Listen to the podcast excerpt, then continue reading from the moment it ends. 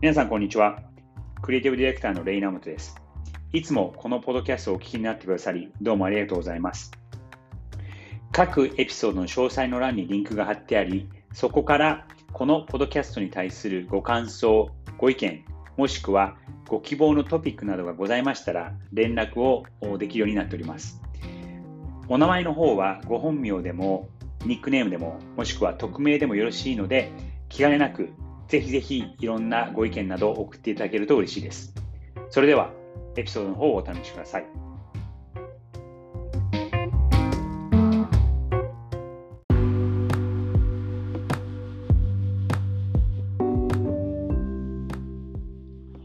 This is Rainamo's Podcast レイナモトのライフアカデミー皆さんこんにちはクリエイティブディレクターのレイナモトです今日は Ask Me Anything 先週から始めた企画ですが皆さんからいただいたご質問を毎週週の半ばぐらいに水曜日ぐらいに一つ一つ取り上げて深掘りしてお答えしていきたいと思いますご質問をくださった皆さんどうもありがとうございます今日の質問です。ミツさんからのお便りで、いいブリーフの書き方、すごかったブリーフの話を聞いてみたい。いいブリーフの書き方、すごかったブリーフの話を聞いてみたい。ちょっと背景なんですけども、このブリーフという言葉は、マーケティングの言葉なんですけども、えー、クライアントだったりとか、そのマーケ部が外部のエージェンシーやチームに発注をするときに要件をこうできるだけ簡潔にまとめて、そして、えー、どういうことをしたいのかっていうことをまとめた資料、それをブリーフと言います。この質問をいただいたミツさんなんミツさんなんですけども、実はもうかれこれ15年以上お知り合いのお友達なんですけども、元ナイキで一緒にお仕事したことをある方で、現在はオールバーズの日本のえー、マーケのトップをやっていらっしゃる方です。皆さんどうもありがとうございます。この点に関して、ちょっといくつかお答えしたいんですけども、まず、えー、記憶に残っているブリーフとは何かということと、えー、そのブリーフが何をすべきか、なぜそのブリーフが良かったか、逆に良くないブリーフというのはどういうものか、そして最後に、え僕が例えばブリーフを出す場合に逆にブリーフを出す立場だとしたらどうするか、そしてうちで使っている、うちの会社で使っているメソッドが何かっていうのを3つぐらいまとめて、えー、紹介したいと思います。それではまず1つ、記憶に残っているブリーフなんですけども、これはですね、えー、アウディのお仕事をしているときに、アウディのアメリカのウェブサイトのリニューアルのお仕事があったんですね。でもうかれこれ10年ぐらい2011年か12年ぐらいの、11年ぐらいかな、のお仕事なので、もう10年以上経つんですけども、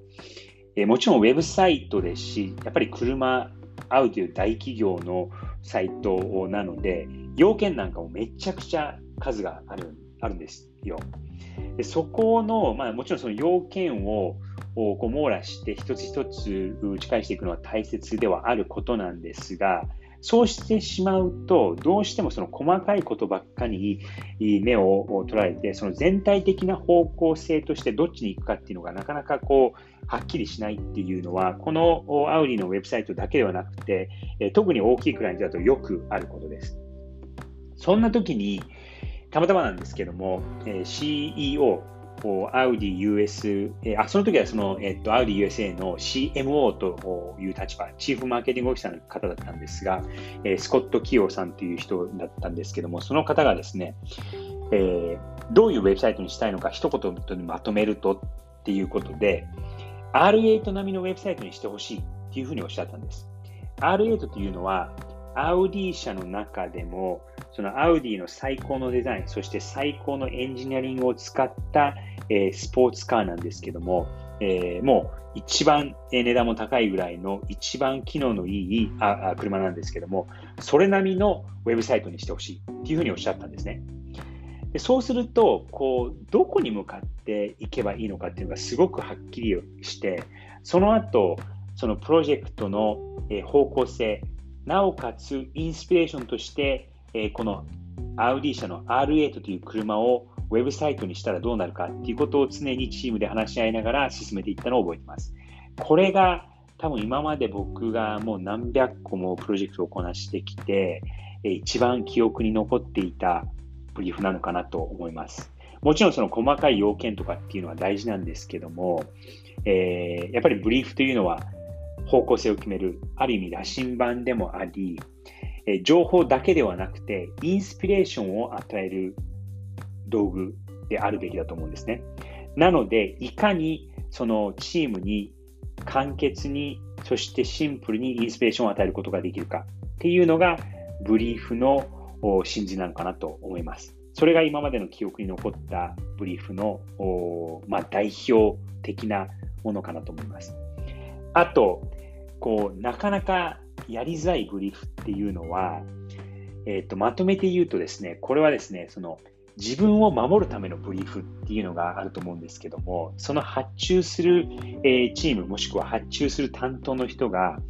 自分を守るために要件をもうこう積み重ねてくる。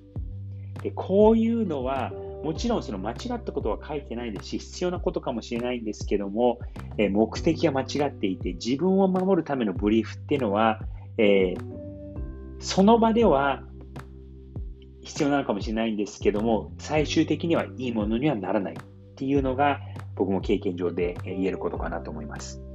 そして最後に、えー、僕らが自分の会社で今使っているフレームワークがあるんですけども、そのブリーフのまとめ方、書き方なんですけども、これはなかなか、あのー、他のところではその書き方みたいなのはなくて、で我々がそうですね、ここ5、6年使っているものなんですけども、英語になってしまうんですけども、get who to buy